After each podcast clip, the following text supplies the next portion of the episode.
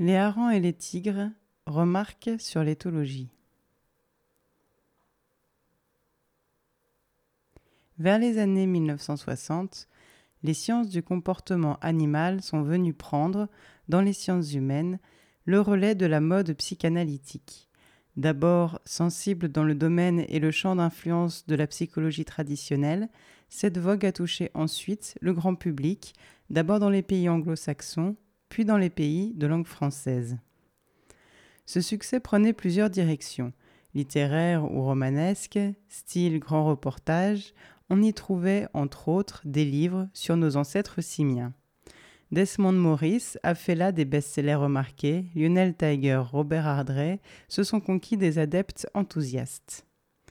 Un certain nombre de plus récents ouvrages se situent dans la perspective d'une théorie générale de la socialisation humaine. Serge Moscovici et Edgar Morin ont repris en France ce thème. Enfin, l'image classique de l'éthologie plus intéressé à l'animal au sens étendu qu'au seul simien, est dominé par la figure de Konrad Lorenz qui unit les traits du vieux sage à ceux de l'observateur savant. Mode fantastique donc, gros tirage, publicité et intérêt soutenus car les grands quotidiens, sur les ondes et à la télévision, dans les revues scientifiques de vulgarisation, dans les projets de recherche publique et privée. Et progressivement, une référence croissante aux modèles comportementaux animaux. Ancienne tradition assurément, que l'on appelle aux animaux pour figurer les hommes, mais aujourd'hui dignifiée par la garantie scientifique. Ce ne sont plus les fables de La Fontaine. Et si l'homme est un loup pour l'homme n'a rien de spécifiquement XXe siècle, ce serait plutôt fortement rétro, la sage métaphore a cédé la place à un propos supposé rendre compte de l'identité transspécifique du vivant. Or, choisir le terrain éthologique pour, en dernier ressort, analyser les sociétés humaines ou en fournir un modèle n'est nullement un choix neutre. Cela implique une vision particulière. Non que les sociétés animales ne soient à étudier. Pourquoi en effet seraient-elles laissées dans l'ombre de l'inconnaissance? Non que les observations recueillies ne soient pleines d'intérêt. Mais il s'agit de comprendre ces sociétés animales et non de parler d'autre chose sous leur couvert. Car le présupposé, explicite parfois, le plus souvent caché ou même inconscient, est la réductibilité de la socialité humaine à une socialité animale homogène. Ou, plus exactement, ponctuellement, à chacune des sociétés animales étudiées, aussi diverses soient-elles, aussi opposés parfois. Si la recherche d'un commun dénominateur est parfois nécessaire pour établir le nouveau rapprochement et découvrir ainsi de nouvelles relations entre les faits, elle n'est qu'une étape et ne peut être que cela. Car après tout, une telle démarche se couronne de l'annulation de son objet dans la résorption de l'ensemble à l'un, comme le montre cet exemple tiré, lui, de la linguistique. Ouvrez les guillemets. Déjà, on a constaté depuis longtemps certains points de ressemblance entre l'indo-ougrien et le finno-ougrien. Sur le domaine sémitique où le travail comparatif est assez avancé, on a mis en évidence plusieurs traits caractéristiques qui offrent, avec l'indo-européen, d'étranges ressemblances. Les deux se trouveraient finalement représenter un seul groupe linguistique, le français serait au fond la même langue que l'arabe ou l'éthiopien, comme il est, le fait éprouvé, la même langue que le russe, le persan et l'irlandais, etc. Fermez les guillemets. Vendrise, 1968. Mais la franchise n'est pas aussi grande en éthologie. L'idée, ouvrez les guillemets, l'homme serait au fond le même animal que le tigre, comme il est, le fait même, le même animal que le cynocéphale, fermez les guillemets, n'est pas écrite, même si fortement pensée. Et comme le postulat est, de fait, les rats blancs et les hommes sont des animaux sociaux, ou bien éventuellement des mammifères, c'est-à-dire identiques, on en arrive à une explication par le trait isolé qui, par principe, néglige les spécificités de chacun des groupes celui qui est ouvertement sur la sellette, le groupe animal, et celui qui est caché derrière, le groupe humain. Ceci au profit d'une homogénéité supposée de la socialité du vivant. Les correctifs de couleur plus sociologiques parfois apportés aux interprétations réductrices ne résolvent pas la question, car ils négligent le fait que tout élément présent dans une configuration implique un ensemble qui informe cet élément lui-même comme il en est informé. La socialité des babouins et la socialité des termites ne se superposent pas. Les formes de leur rapport à leur milieu ne sont pas les mêmes puisque leur équipement n'est pas analogue. Les relations entre individus de ces groupes ne peuvent donc être identiques. De cela, tout le monde convient, pour autant qu'on parle de babouins et de termites, malgré leur commune appartenance aux vivants. Tout se complique lorsqu'on prétend qu'il en est exactement de même de la socialité des hommes comparée à celle des grouses d'Écosse. Il est fort mal vu de dire que chacune d'entre elles est spécifique. Chose étrange, si la commune nature animale permet de faire de l'homme tour à tour et selon les besoins un chimpanzé, un loup ou une grouse d'Écosse, on ne se préoccupe nullement d'expliquer le loup par la grouse, ni le chimpanzé par le loup. Cette univocité dévoile au moins une chose. L'éthologie décrit l'animal, mais explique l'homme. Le référent est bien l'homme, et non le comportement socio-animal en tant que tel l'animal et le masque, qui, dissimule assez peu, il faut bien le dire, le projet de justifier, au sens où on justifie de son identité ou de son domicile, l'homme. Paré de sa seule animalité, sa figure d'une grandiose modestie est le seul objet de ses longues incursions dans les espèces les plus diverses, sur les marquages de territoire, l'agression, la hiérarchie. Là encore, pathétiquement, si l'homme est un animal, il est le seul à l'être vraiment. Propos paradoxal Pas tellement, on le verra. On peut saisir là le reflet des oscillations qui déplacent la conception de l'homme et de sa place. Démiurgique, sacré ou infime, cette place est de toute façon centrale, puisque toutes les voies y mènent sans se rencontrer jamais. Quelles sont, en pratique, les préoccupations des éthologues? Quelles sont les questions que l'on pose sur l'homme par le biais des animaux? Et quels animaux choisit-on pour rendre compte de ces phénomènes? Un grand nombre de travaux portent sur les simiens. Ce sont certainement ceux qui séduisent le plus les vulgarisateurs et grand public. Les mammifères terrestres, chiens, loups, félins, rats, assez peu de poissons. Les mammifères aquatiques jouent un rôle assez important, mais plus complexe que la simple analogie qui règle habituellement les commentaires.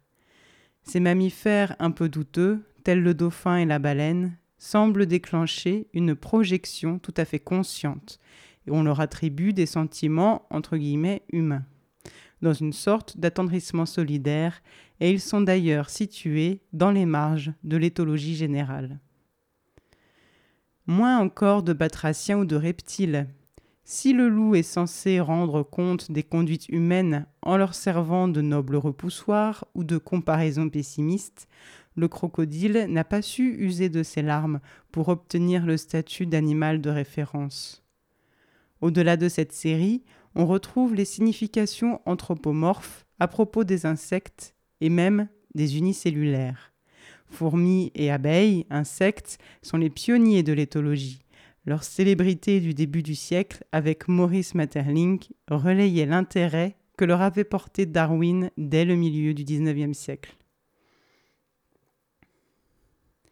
C'est à ce niveau qu'on voit un certain nombre de préoccupations devenir exclusives dans l'observation, celles qui relèvent du nombre et de la nourriture les petites dimensions animales semblent propres à inspirer la réflexion sur les grands nombres des individus. Les phénomènes d'expansion démographique ou de contrôle de la reproduction, ceux de surpopulation et d'explosion de la natalité sont étudiés de plus en plus exclusivement à mesure que les individus qui composent ces classes deviennent moins considérables en taille. On n'étudie pas tellement ces problèmes chez les grands singes encore que ce souci ne soit pas absent. On les étudie beaucoup chez les oiseaux et quasi exclusivement chez les vers de farine. Mais les phénomènes de territorialité et les conduites hiérarchiques et de domination sont objets privilégiés de la préoccupation éthologique. Ce sont eux qui sont à l'origine de la nouvelle vague éthologique. Si domination, territorialité, natalité se trouvent au cœur de la pensée animale, quels que soient les doubles fonds que cachent ces termes, ils peuvent néanmoins être utilisables dans la mesure où ils désignent, mal sans doute, mais d'une façon transmissible, un certain nombre de faits. Il n'en est pas de même lorsqu'on dérive sur des métaphores qui vont parfois jusqu'à la fidélité, l'altruisme ou la responsabilité et même l'honneur, et pourquoi pas viril, chez les loups qui mieux est. Bref, les phénomènes étudiés parfois, les notions employées, sont si ouvertement découpées selon une optique anthropomorphe, dans un projet moralisateur, qu'il est difficile de leur trouver une assise conceptuelle qui soit neutre de toute référence aux valeurs entre guillemets et on ne voit plus très bien quel fait pourrait venir se loger sous de telles notions, sans être visiblement distordu. Et c'est bien à ce point que se dévoile l'ambiguïté de la démarche éthologique. L'incapacité où nous sommes de faire abstraction des formes propres de notre société, de ses traits spécifiques, tels par exemple les valeurs, entre guillemets, pour appréhender et décrire les autres formes de socialité éclate dans la démarche éthologique. Malgré les apparences, nous ne sommes pas si loin de l'univers de La Fontaine ou d'Ésope, incapables de ne pas projeter nos passions, de ne pas peupler le monde des constructions qu'engendrent nos rapports entre nous. Ce n'est pas d'ailleurs que certains éthologues eux-mêmes ou sociologues ne soient sensibles à ce fait et n'en soient irrités. Pierre-Paul Grasset, dans une interview donnée à France Culture en 1974, avait commenté cette pratique et il protestait contre la tendance à assimiler conduite humaine et remarques empiriques recueillies dans les sociétés animales. Mais le public pouvait sembler seul responsable de ces abus, alors qu'il court en filigrane dans tous les travaux éthologiques, dans les travaux de vulgarisation, comme dans une large partie des textes considérés comme scientifiques, où il est explicite que la continuité est acquise entre les données animales.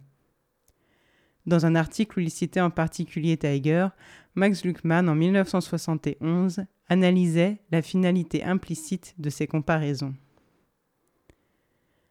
La sagesse des animaux, leur sens maternel, le respect de la hiérarchie et leur garantie génétique, etc., laissent à certains lecteurs un goût d'amertume ou de noire ironie, car il ne leur échappe pas que le propos est plus large que le soin de la progéniture chez les tourneaux. Sans doute, dans l'éthologie, s'exprime ce que ne connaissent que trop les groupes opprimés et dépendants, l'affirmation voilée de leur animalité. C'est d'une certaine façon l'autre face du processus, l'envers de l'anthropomorphisme. Car si le loup est un masque à l'homme dans le discours, que ce soit celui de la fable ou celui de l'éthologie, dans certains rapports sociaux de fait, l'homme est traité en animal et disparaît sous la vache, la fourmi ou le singe. Animalité extérieure au monde qui se proclame humain, animalité de ceux qui fournissent l'entretien, garantie de l'humanité de ceux qui sont en position dominante. L'animalité des premiers garantit leur soumission et leur dépendance au monde éminemment humain des seconds. Les jeux de mots, les plaisanteries, les vêtements et affiches qui font de l'homme femelle des femelles humaines, des animaux en laisse, le montrent. D'ailleurs, une constante assimilation entre animaux et femmes parcourt le quotidien. Contiguïté et continuité. Ouvrez les guillemets, ma femme et mon chien. Fermez les guillemets. Ou bien conduite symbolique, sans équivoque. Les mêmes chiens et femmes se sifflent identiquement. Et il n'y a guère de censure dans ce domaine, car, à une remarque sur la situation de classe des femmes, répond fréquemment l'irritation amusée et quelques remarques d'un solide bon sens, du genre, ouvrez les guillemets, Et pourquoi pas ne pas s'occuper aussi des chats ou des chiens ou des bébés phoques, etc., pendant qu'on y est. Or, ce sont justement chats et chiens le plus souvent, ces compagnons domestiques, portant nom écolier, objets vivants, appartenant à, qui sont le plus souvent associés ou assimilés à nous. Il serait plus juste de dire auxquels on nous assimile. Le temps où on parlait de solides ou belles juments, pas si lointain d'ailleurs, paraît d'un cynique naïveté bien désuète. D'ailleurs, les juments sont utiles et nécessaires, et solides, la comparaison qui assimilait les porteuses de charges et les tireuses de charrues à l'animal de trait.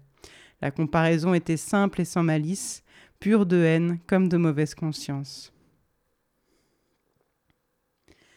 Mais que nous enseigne-t-on en nous renvoyant aux juments, aux chats et aux chiens? L'opération est à double bénéfice. Le premier s'obtient en nous rappelant qu'une femme ou un animal domestique, son équivalent, qu'ils ont le même statut, en quelque sorte, et qu'en définitive, ils se confondent. Les deux, en nous signifiant que le sort des animaux ne saurait faire pleurer personne, et que chats et chiens humains doivent avoir la décence de se taire, et qu'ils ne peuvent être admis à la complicité avec les humains qu'en se reconnaissant comme des animaux. L'ordre, banal et habituel, de nous taire nous est enjoint sous l'ironique menace. Toute protestation a des limites, celle de l'animalité, statut des opprimés, qui ont à intégrer leur place d'animal appartenant à et soumis au dominant. Nous voilà ramenés à la protection de la SPA. En fait, l'éthologie, modèle d'articulation entre l'inscription génétique et les rapports socio-humains, est la cheville ouvrière de la garantie naturelle qui viendrait assigner leur place aux opprimés. Nous ne sommes tellement animaux que pour mieux distinguer entre nous les dominants et les subordonnés. Toutes ces hiérarchies inscrites dans les codes génétiques, tous ces territoires conquis par les élites de la force ou de l'astuce, cette nature interne qui fait se soumettre, obéir, se dissoudre dans les travaux d'entretien, de reproduction de l'espèce, de matérialité incessamment recommencée, tisse ce merveilleux ordre sur lequel déjà Darwin, dans l'origine des espèces, portait un regard pur de toute amertume et ce qui, chez les fourmis, lui permettait de louer le merveilleux instinct de l'esclavage, n'aurait pas soulevé le même enthousiasme parmi les êtres humains qui se trouvaient effectivement en esclavage. Mais Darwin était certainement mieux placé à cet égard. Aucun phénomène parasite ne troublait son appréciation d'un ordre garantissant que les rapports entre les hommes ne sont qu'effets de lois instinctives, hors d'atteinte des traverses humaines. Durant la seconde moitié du XIXe siècle, on était plus vivement sensible à cet implicite. Zola, dans Germinal, met dans la bouche d'un de ses héros, intellectuel et ouvrier, une remarque désabusée sur le darwinisme et sa visée élitiste. Engels, dans L'Anti-During, considère cet aspect de l'œuvre de Darwin comme l'expression caractéristique de la classe dominante. Étudier l'esclavage peut être fait de multiples façons ce n'est pas l'étude du phénomène qui est en cause, au contraire, car son analyse est capitale, mais bien la perspective dans laquelle il est saisi. Choisissant cet angle d'attaque, Darwin portait au rapport social esclavage, qui, en dernière analyse, lui donnait les moyens de parler, une forme d'intérêt logique, en ce qu'elle supprimait toute question sur le processus esclavagiste. À cette époque, du moins, N'était-on pas hypocrite Et lorsqu'on trouvait merveilleux l'esclavage, on le disait. Et lorsqu'on pensait que c'était là un langage de classe, on ne le cachait pas davantage. Maintenant, on se méfie, si peu en fait, et on décrit, sans trop ouvertement chanter de louanges, ce qu'on projette sur les sociétés animales. Un certain cynisme froid tempère aujourd'hui les orgues romantiques. Comment chassent les loups et chantent les oiseaux? Selon leur instinct inscrit ou potentiel, nous dit-on, ce qui doit, en contre-champ, nous enseigner comment l'homme, animal social comparable, démontre par ses conduites sociales les programmes génétiques qui le gouvernent. Corpus hétérogène et foisonnant, l'éthologie, en venant loger son discours entre phénomène social et instinct, se présente comme l'empirie du déterminisme biologique. Ainsi, dans les fantasmes de domination et d'ordre, de surpeuplement et d'explosion, de force irrépressible des instincts, le champ pessimiste du lyrisme romantique trouve une nouvelle voie. Et inversement et aussi bien, si, selon la variante laurenzienne, l'homme est infidèle ou sourd à ses instincts, c'est pour être précipité dans un monde plus noir encore, qui le conduit inéluctablement à la catastrophe. Ceci pour n'avoir pas reconnu en lui-même l'animalité garante de l'ordre.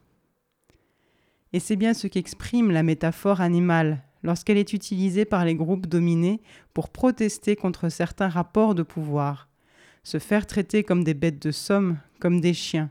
Ouvrez les guillemets. On va pas nous mettre à la rue comme un chien, disait un expulsé des rénovations urbaines. On n'est pas des animaux. Fermez les guillemets. La connaissance diffuse de la signification de l'animalité touche au rapport humain réel et non à la seule symbolique, comme on le croit légèrement. Dans les relations de classe de sexe, de classe, de peuple, de race entre guillemets, la si fréquente réduction des dominés à l'animalité est une forme sociale. Et pour les sciences humaines, il y a quelque intérêt à reconnaître l'animalisme comme fait social.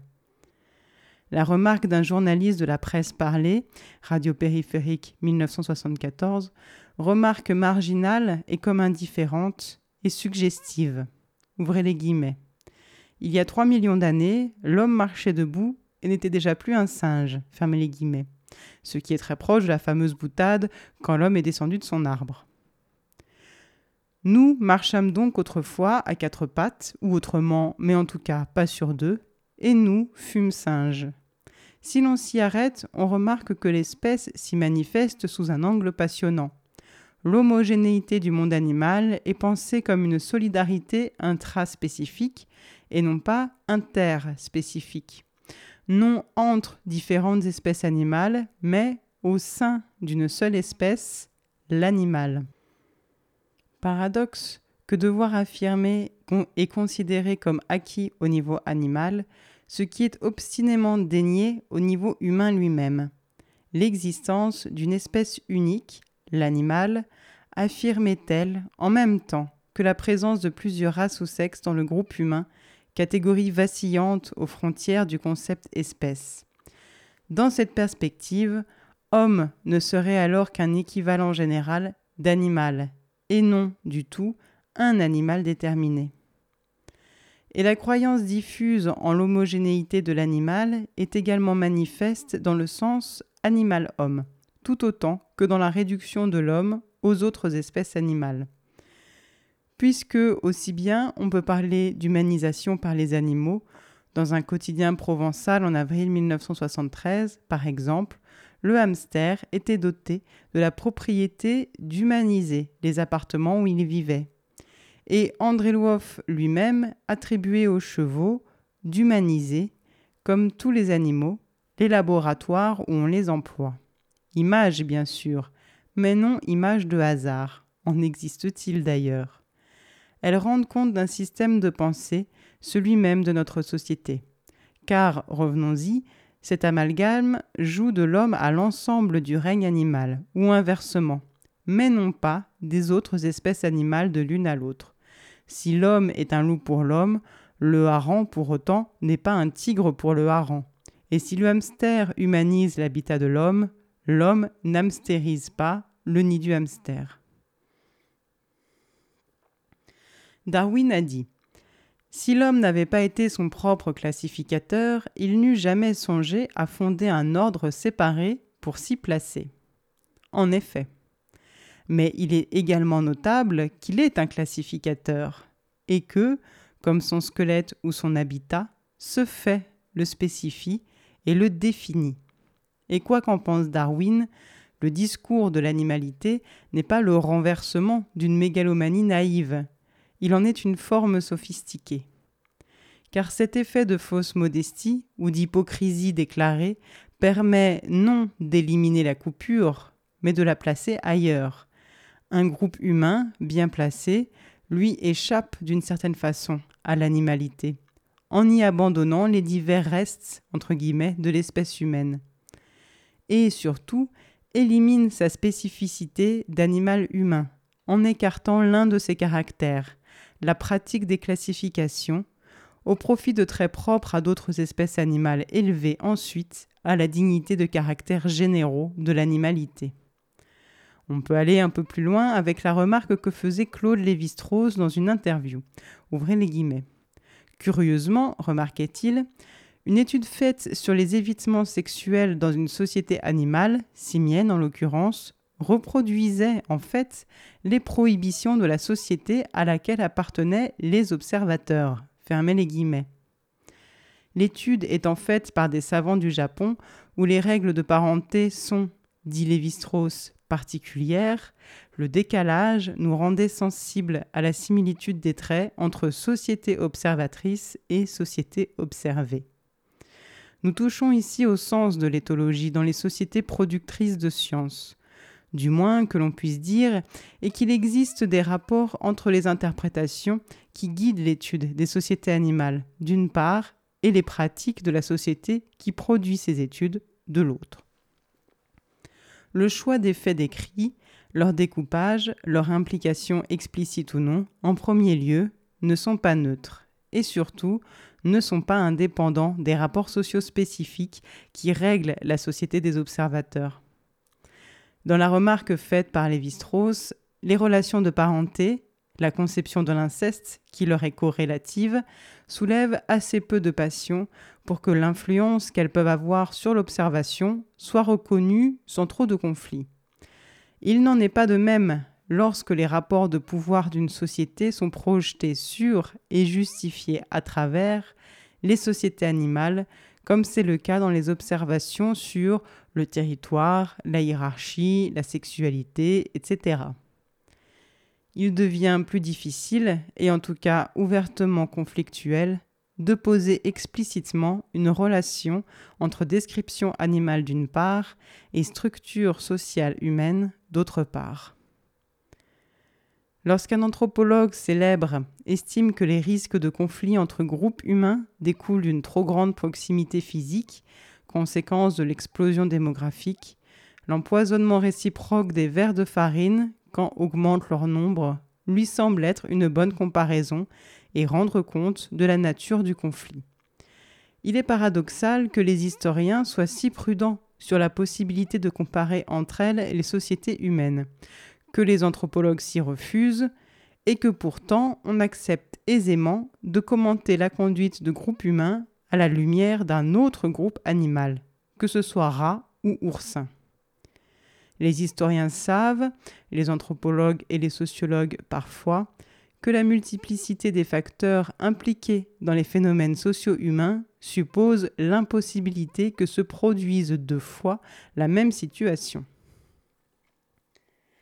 Ne serait-ce que pour deux raisons spécifiques à la socialité humaine. Les changements technologiques ininterrompus et le fait que les conduites humaines sont historiques, qu'elles impliquent aussi bien la mémoire réflexive que la conscience. Ces deux traits distinguent la socialité humaine de celle des autres sociétés animales, soumises aux seules variations des ressources et à l'hétérogénéité des environnements. Les variations technologiques et la conscience historico-réflexive sont bel et bien partie prenante de la société humaine, animale humaine si l'on préfère, et leur dimension ne peut être considérée comme un simple ajout à l'ensemble des faits qui constituent le socius animal, mais comme des facteurs dont la présence modifie l'organisation sociale elle-même. Serait-ce que, métaphysiciens honteux, certains actuels scientifiques croient que technique, conscience, histoire seraient des dons divins et que les considérer comme des éléments constitutifs de la socialité humaine serait sortir d'une conception animale de l'homme un reste de révération théologique affleure dans ce recul à analyser les sociétés des hommes comme n'importe quelle autre société animale, et pas davantage en intégrant ses caractéristiques spécifiques. Pour prouver que les harengs sont des animaux, il ne me semble pas qu'on ait absolument à les définir comme des amibes. C'est pourtant ce qu'on fait avec l'homme, qui n'en mérite pas tant. En fait, il semble bien qu'il ne s'agisse pas tant de réintégrer l'homme dans la série animale que de l'éclairer d'un jour naturel, entre guillemets. Et quoi de plus naturel que l'animal? Quoi de plus propre à donner de l'homme l'image souhaitée? Ceci est particulièrement sensible dans la place qu'on fait tenir à l'homme au sein de l'ensemble éthologique, celle de référent, explicite ou implicite. La construction du modèle est orientée par ce référent discriminant. D'un côté, l'objet de nos préoccupations, amicales ou haineuses, l'homme, la société humaine. Et de l'autre, l'ensemble des sociétés animales, images et répondantes de l'homme, aussi bien dans leur totalité que dans leur spécificité. Elles viennent offrir des miroirs à chacun des aspects de la socialité de l'homme. Les simiens pour l'élevage des petits et pour la nourriture, les grouses ou les étourneaux pour le territoire, les loups pour l'honneur et l'agressivité, la volaille pour la hiérarchie, les étourneaux et les vers de farine pour la reproduction, ou d'autres espèces dans d'autres propos car en effet, ce ne sont pas tous les aspects d'une société animale donnée qui vont venir, dans leur totalité, expliquer, entre guillemets, la socialité humaine. Ce sont les aspects de la société animale, atomisés, qui sont le plus propres à confirmer l'idée qu'on s'est déjà faite sur les caractères dominants de la société humaine. Les hypothèses fondamentales des chercheurs sur la nature des processus sociaux guident les choix effectués.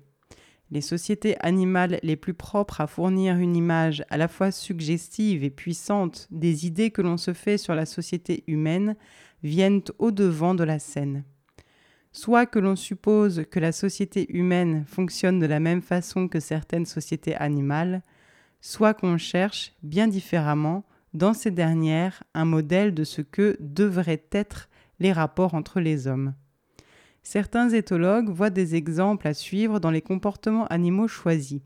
Ils assimilent ceci à la sagesse, à la noblesse, à un certain nombre d'autres valeurs qui leur sont d'ailleurs assez personnelles, ou du moins qui sont tout à fait clairement des valeurs du groupe dominant. Valeurs de hiérarchie, d'ordre, de propriété. Si nous étions plus fidèles à notre loup, à notre aigle, à notre vache ou à notre fourmi intérieure, nous préserverions l'espèce et à coup sûr nous éviterions de changer l'équilibre des forces dans les sociétés humaines. Car ce fameux équilibre est toujours sur le point d'être rompu, pense-t-il, mais bien présent. Dans la perspective éthologique, la société humaine étant une société animale, elle est donc guidée par l'instinct en dernière analyse. Les sociétés animales non humaines sont donc une image directe des sociétés humaines instinct que l'on peut choisir au mieux de nos goûts et de nos préoccupations dans l'éventail extraordinairement fourni des possibilités métaphoriques. Supposons que nous soyons par exemple particulièrement sensibles à la surpopulation entre guillemets et que nous estimions voir dans celle-ci la fin de l'humanité. Entre parenthèses, si nous étions tout à fait francs, nous dirions notre humanité, car en fait, c'est elle qui nous inspire des inquiétudes, quoiqu'elle ne surpeuple pas spécialement, mais nous sommes hypocrites. Bref, si nous voyons un risque pour nous à la surpopulation des autres, nous allons choisir, conformément au mécanisme décrit plus haut, un exemple de destruction de l'espèce comme réponse à la surpopulation.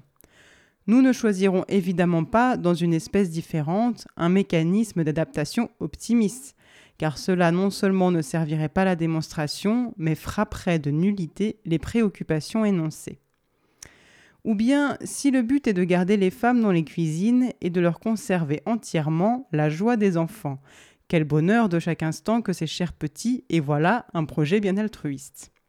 On ne manquera pas de trouver les babouins ou les vaches qui viendront de leur exclusivisme fémélo-parental appuyer les vues les plus solides sur la spécialisation naturelle des femmes et leur spécificité biogénétique à entendre des cris et à, jour et nuit, sans salaire, rester attachés aux besoins et à la présence de leurs particuliers et personnels rejetons. Les espèces animales où mâles et femelles indifféremment versent leur peine, leur temps et leur sueur à l'élevage des petits, seront discrètement grisaillées. Encore plus, celles où les chers petits forment des nurseries animées et celles où le sens paternel assure seul la conservation de l'espèce seront noyées d'une espèce obscurité. On n'aurait d'ailleurs jamais vu la nature, entre guillemets, défendre l'instinct paternel ou le collectivisme. Elle préfère le sens maternel et la libre entreprise. Et chacun sait que c'est dans les pattes, les bras des mères et d'elles seules qu'elle jette les petits. Les peck orders, hiérarchie des coups de bec, des volatiles qui ont tellement fasciné les sciences humaines, apparaissent, eux, comme des garanties d'un ordre hiérarchique inscrit sur les tables de la nature. De même, si l'on penche pour le bon vieux modèle de la relation sexuelle comme relation naturelle de pouvoir, on voit en cascade affluer les exemples destinés à démontrer aux femmes qu'il est naturel, entre guillemets, qu'elles soient contraintes et ou battues, et qu'il est naturel qu'elles trouvent cela normal ou même plaisant. Et que si telle n'est pas leur opinion, c'est qu'elles sont antinaturelles et même contre nature. Pour cela, on aura une théorie de crabes, de singes, de mammifères divers et de sauriens plus ou moins probables. Ceux qui ont lu les doctes interprétations de l'offre sexuelle, de type femelle bien entendu, comme image universelle de la soumission, restent partagés entre le rire et la colère. Les observations des cérémonies simulatrices des singes contiennent une lourde dose de consensus sur le caractère éternel de la féminité humaine. Mais bien sûr, N'apparaissent pas dans le tableau les espèces qui fonctionnent sans avoir l'USAD, ou du moins qu'on ne peut arriver, quelque anthropomorphisme que l'on pratique, à réduire au fantasme complaisant de nos experts qui, dans ce domaine, ont d'ailleurs également une panoplie sur la perfidie des femelles. L'élevage des enfants et la sexualité sont certainement, avec les relations de pouvoir, le lieu de prédilection de ces fantasmes. Les sociétés animales offrent une si vaste étendue de faits, interprétables dans des directions fondamentalement différentes, qu'on ne pourrait sérieusement défendre l'idée d'un ordre naturel, universel, immuable, propre à la socialité de toutes les formes animales, et moins encore celle d'une structure uniforme de rapport entre éléments individués du vivant. Mais on ne le fait guère explicitement. Ce ne sont que des séries de comparaisons terme à terme ayant bien davantage statut d'imagerie que de preuves. Poussés dans leur retranchement, il est assez peu probable que les éthologues soutiendraient que la société humaine et la société des perdrix sont analogues, donc comparables. Il est encore plus certain qu'ils ne diraient pas que la société des termites et celle des orang-outans se règlent sur les mêmes relations. Il pourrait soutenir qu'existe entre les simiens et les hommes une conformité qui peut être poussée jusqu'à l'analogie et que les premiers rendent effectivement compte de la société humaine. C'est en tout cas dans ce domaine que les propos sont les plus clairs. Mais le plus souvent, on reste dans un flou artistique qui permet de crier au procès d'intention à la moindre allusion au caractère anthroponormatif de la description animale et de sa signification humaine. D'ailleurs, Peut-on être tout à fait sûr que la simple métaphore, lorsque simple métaphore il y a, soit aussi innocente que parfois on voudrait nous le faire croire?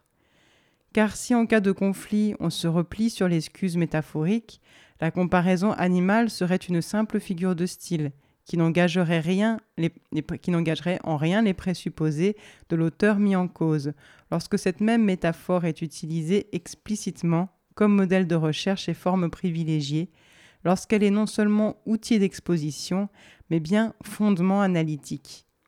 La marge est mince entre l'analogie, mode d'approche qui sous-tend constamment la pensée d'ordre dans son refus d'analyser les processus de changement, et la métaphore, entre la forme imagée de la métaphore et la forme explicative de l'analogie, il faut être bien fin limier pour faire une distinction solide. La référence animale constitue une forme prégnante aujourd'hui, dans l'approche des rapports sociaux. Le mélange de puissance affective de l'évocation animale, de simplicité de l'exposition, des modèles éthologiques, favorise ce traitement semi-métaphorique de l'explication des phénomènes humains. L'animalisme, que ce soit la classique éthologie ou la comparaison animale dans le champ plus étendu du naturalisme, traduit une certaine coupure du réel. Ce choix scientifique met hors de son champ un ensemble déterminé de phénomènes. Cet ensemble est différemment nommé selon les écoles, et sans recouvrir exactement les mêmes faits, il renvoie cependant à un noyau dont on pourrait dire grossièrement qu'il est la distance que la société humaine entretient par rapport à elle-même. Superstructure, diront certains, symbolique, nommeront les autres, philosophie, langage, histoire, etc. Bref, tout ce qui relève de la médiation entre les rapports que les hommes entretiennent avec le réel concret et entre eux. L'animalisme postule plus ou moins explicitement que les rapports entre les hommes et leur rapport au monde matériel sont immédiats, spontanément génétiques et, même si sensibles à l'environnement et susceptibles d'adaptation, finalement définis par l'organisme propre et ses réactions. La compréhension du réel passe par la considération de séries organiques autonomisées et les processus ne peuvent prendre figure au milieu que d'interactions entre organismes. La transformation du monde, le travail, n'a aucune place dans une telle perspective. L'invention des techniques, des lois, tombe dans une sorte de no man's land et ne peut plus apparaître que comme le fruit d'un jaillissement génétique spontané de l'invention technique.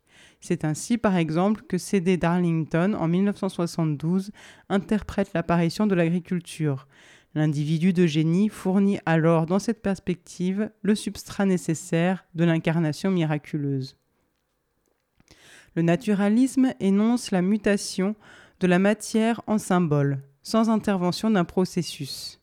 Il élimine la production et supprime ainsi un trait majeur du rapport entre les hommes et leur monde, la transformation. Il revient finalement à un syncrétisme. Ainsi saisit-il un ensemble de phénomènes humains ou animaux, non pas comme dépendants les uns des autres, mais bien comme homogènes, non distinguables, réductibles les uns aux autres d'où la profonde parenté de la pensée naturaliste et de la magie. L'énoncé de la guérison ou de la mort n'est pas distinguable de la mort ou de la guérison. Ainsi, l'intelligence n'est pas distinguable du cerveau, le génie du sexe, le pouvoir de la peau. Bien obligé d'ailleurs, car c'est le seul mode de pensée qui permette d'associer d'une façon intangible des traits qui, analysés, c'est-à-dire forcément dissociés, ferait éclater leur relation justement.